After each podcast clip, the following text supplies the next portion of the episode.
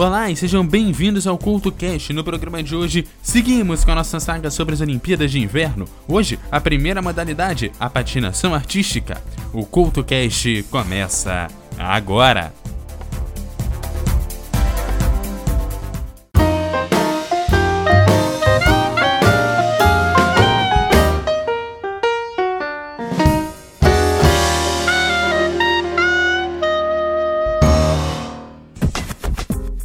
O CoutoCast de hoje está começando falando sobre a patinação artística que tem suas competições incluídas no calendário olímpico. As competições de patinação artística incluídas no calendário olímpico são as competições masculina, feminina, a dança no gelo, além também dos pares de gelo. É claro que também temos as competições por equipes, todas essas incluídas na primeira Olimpíada com o esporte de inverno em 1908. As competições não olímpicas da patinação são a patinação sincronizada e o quarteto de patinação. É possível ver os competidores nas exibições de gala, que não têm o caráter competitivo, mas sim artístico, além de shows no gelo, em que se apresentam durante e depois das suas carreiras competitivas. A patinação artística surgiu ainda no século XIX enquanto modalidade esportiva profissional. A primeira competição europeia foi em 1881. A formação da ISO, União Internacional de Patinação, na sigla em inglês, em 1881 1882 e os primeiros campeonatos mundiais foram em 1896. Em 1902, a primeira mulher participou das competições, entrando nos mundiais e conquistando o segundo lugar. A ISO acabou por banir as mulheres das competições masculinas, mas estabeleceu uma competição separada para as mulheres em 1906. Em 1908, pela primeira vez, os mundiais tinham uma competição de pares de patinação, com a vitória de Anna Huber e Henrik Burger. Nos anos de 1920 e 1930, Sonia Rey dominou as competições de patinação artística, inclusive ganhando destaque no programa sobre a história das Olimpíadas de Inverno aqui do Culto Cash. Rey acabou tendo muito sucesso nas suas apresentações não competitivas e nas suas participações no cinema. Depois da Segunda Guerra Mundial, estadunidenses e canadenses dominaram as competições. Em fevereiro de 1961, os competidores americanos e seus técnicos acabaram morrendo em acidente de carro a caminho dos mundiais daquele ano em Praga. Assim, Pouco tempo depois, os soviéticos e os russos passaram a dominar as competições de patinação artística, sendo uma potência dominante no esporte, se tornando impossível falar deles sem citá-los. Eles dominaram tanto esse esporte que dominaram essas duas categorias em todas as Olimpíadas desde 1964 até o ano de 2006. Uma dominação de 42 anos, você não ouviu mal, 42 anos e 11 Olimpíadas. Antes de seguir com as mudanças ocorridas pela patinação artística nos anos 70, o som de uma das mais marcantes apresentações. Em 2014, nas Olimpíadas de Inverno, uma russa, que já falamos aqui no CurtoCast também, se tornaria a medalhista mais jovem da história das Olimpíadas. Julia Liptonskaya patinou seu programa livre ao som do tema do filme A Lista de Schindler.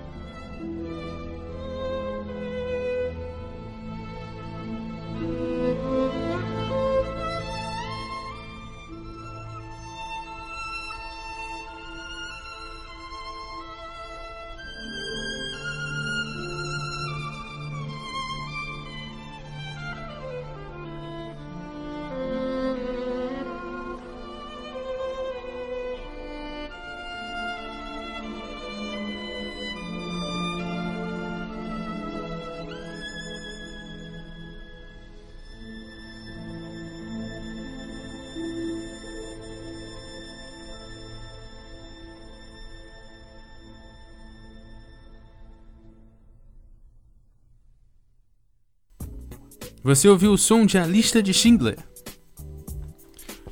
Nos anos de 1970, a ISO reduziu o rigor das apresentações, tornando-as mais fluidas e instituiu o programa curto em 1973. A televisão passou a mostrar os atletas sorrindo e chorando após suas apresentações, o que contribuiu para a popularização do esporte. A TV acabou por remover os aspectos amadores do esporte e contribuiu com a alteração de algumas regras que o tornaram mais dinâmico, fluido e acessível. Com o sucesso da TV, os atletas aposentados passaram a ter uma lucrativa carreira na patinação não competitiva após suas aposentadorias da patinação profissional. Em 1995, a ISO passou a vender os direitos de transmissão dos seus eventos. Em 1984, mais de 24 milhões de pessoas, somente no Reino Unido, viram a apresentação perfeita do par de dança de gelo Jaime Torville e Christopher Jean. Em 2001, o sistema de pontuação atual foi implementado.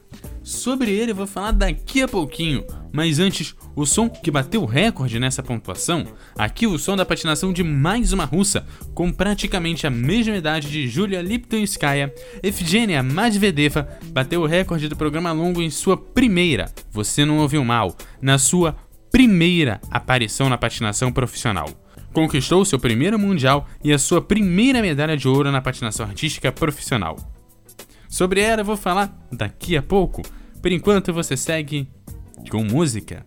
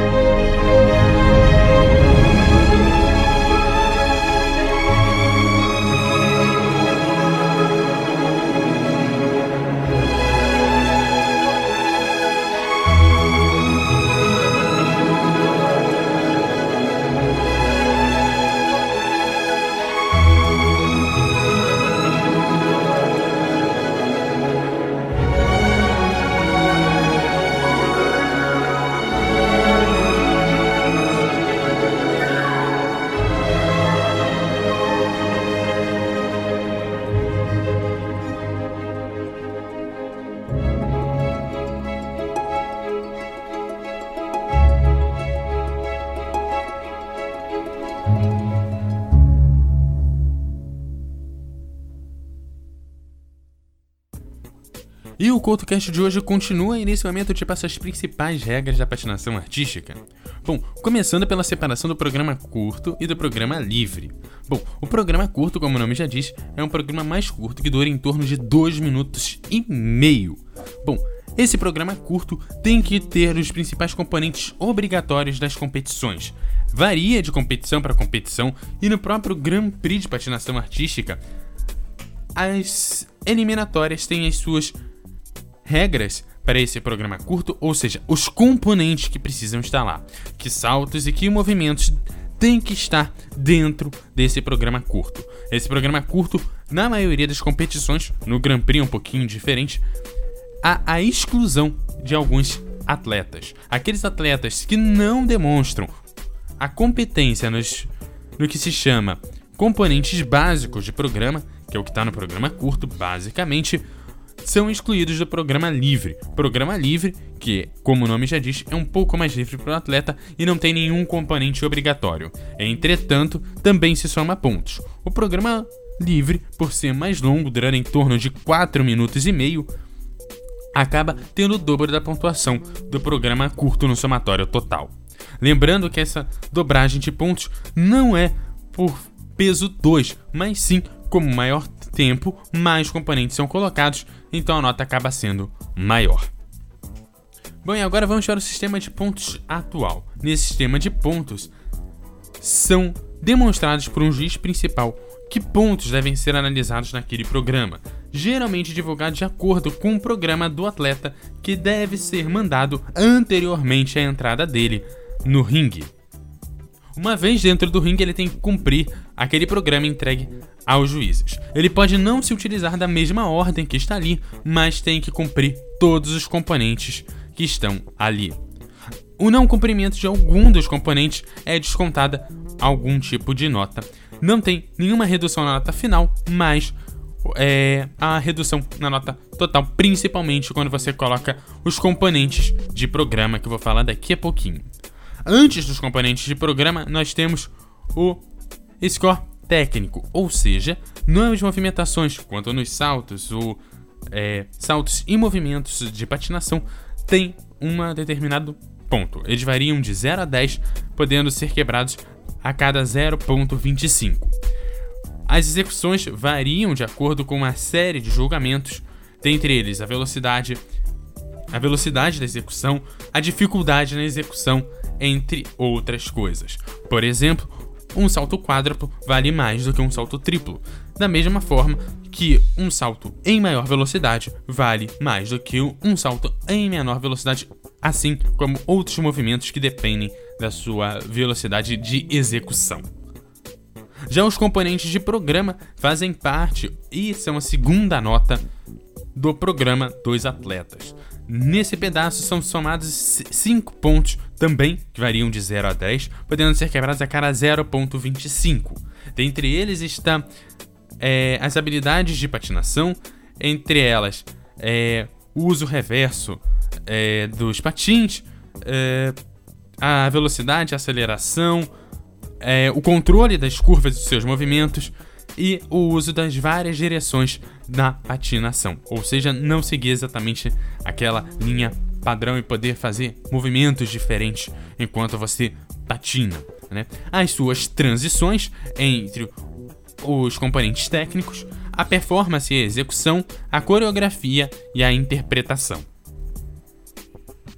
Aqui vale ressaltar a principal diferença entre as quatro modalidades. A masculina e a feminina, poucas mudanças ocorrem, e obviamente é, a principal diferença é entre os pares e também a dança no gelo. A principal diferença é que nos pares todos os saltos valem, inclusive os principais, os saltos lançados que são um espetáculo à parte. Na dança do gelo, a atleta feminina não pode ser elevada acima da altura do pescoço do atleta masculino. Essa é a principal diferença entre as duas modalidades para ficar mais fácil para você que não conhece o esporte identificar.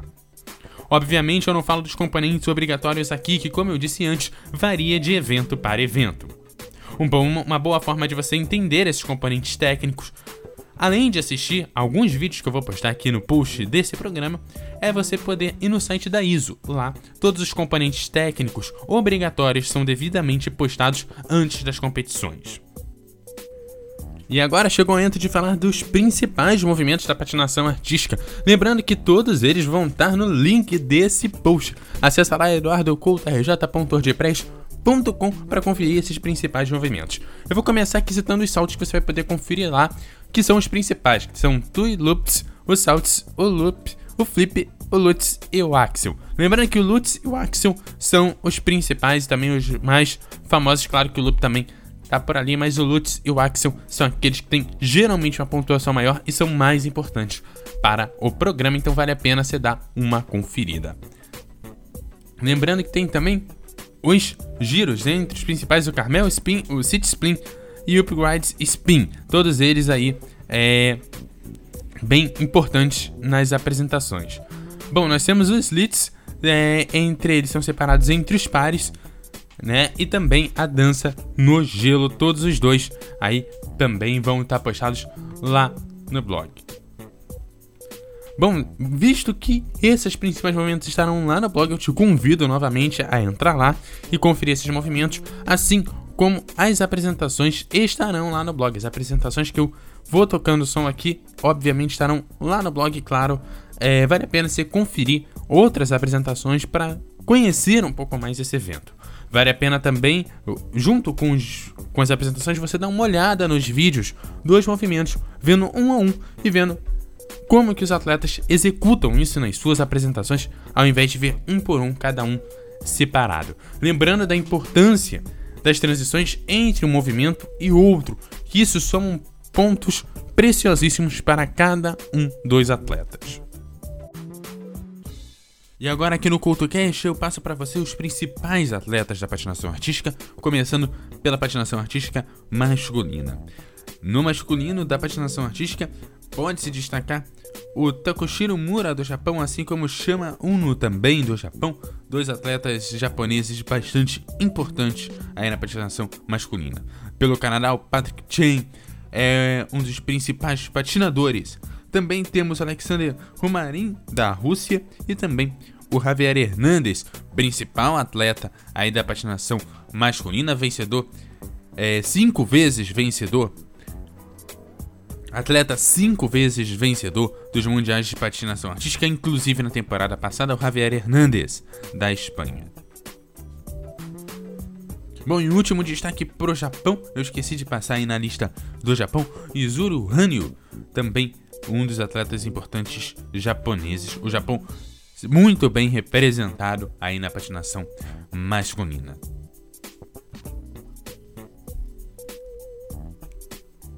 Nos pares de patinação, destaque para os canadenses Julian Segun e Charlie Bideo e também para Megan do e Eric Radford, os principais patinadores aí do Canadá. Pela Rússia, Evgenia Tarasova e Vladimir Morozov são aí os patinadores que encabeçam a patinação russa. E pela China, Xing Peng e Yang Jin são aí os seus representantes. Na dança no gelo, destaque para Gabriela Papadakis e Guilherme Cizeron são os principais competidores aí na dança no gelo. E na patinação feminina, aqui as principais atletas devidamente representadas. Podemos colocar as atletas citadas nesse programa, por exemplo.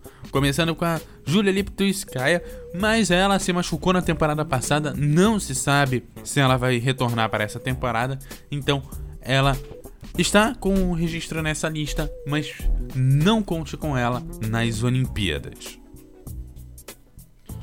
passando pela Evgenia Medvedeva, da Rússia. Principal atleta russa, eu não preciso nem dar muito destaque, o próprio programa já deu destaque para ela. Bateu o recorde mundial na sua primeira aparição, ganhou sua primeira medalha de ouro e seu primeiro mundial, e dali em diante foi vencedora de todas. É, você não ouviu mal. Todas as competições que participou. Ainda na Rússia, a Helena Radionova tenta fazer alguma concorrência a Evgenia Medvedeva, mas é difícil bater quem tem o recorde mundial.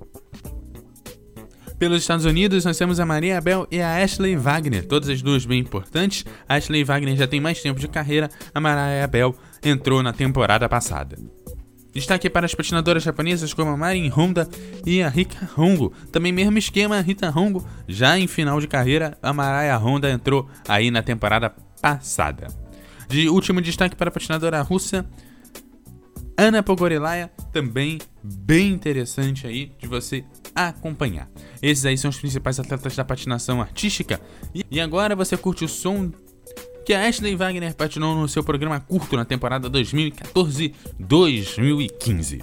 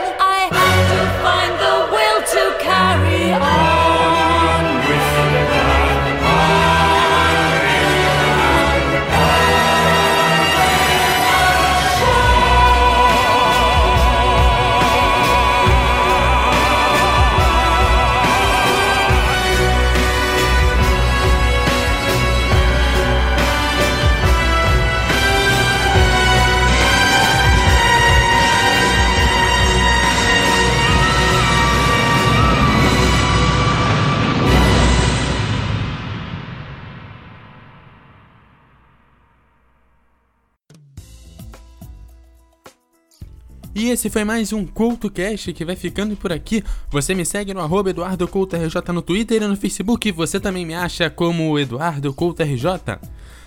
Deixe seu comentário lá no meu blog no www.eduardocoutorj.wordpress.com. Aquele abraço e até a próxima!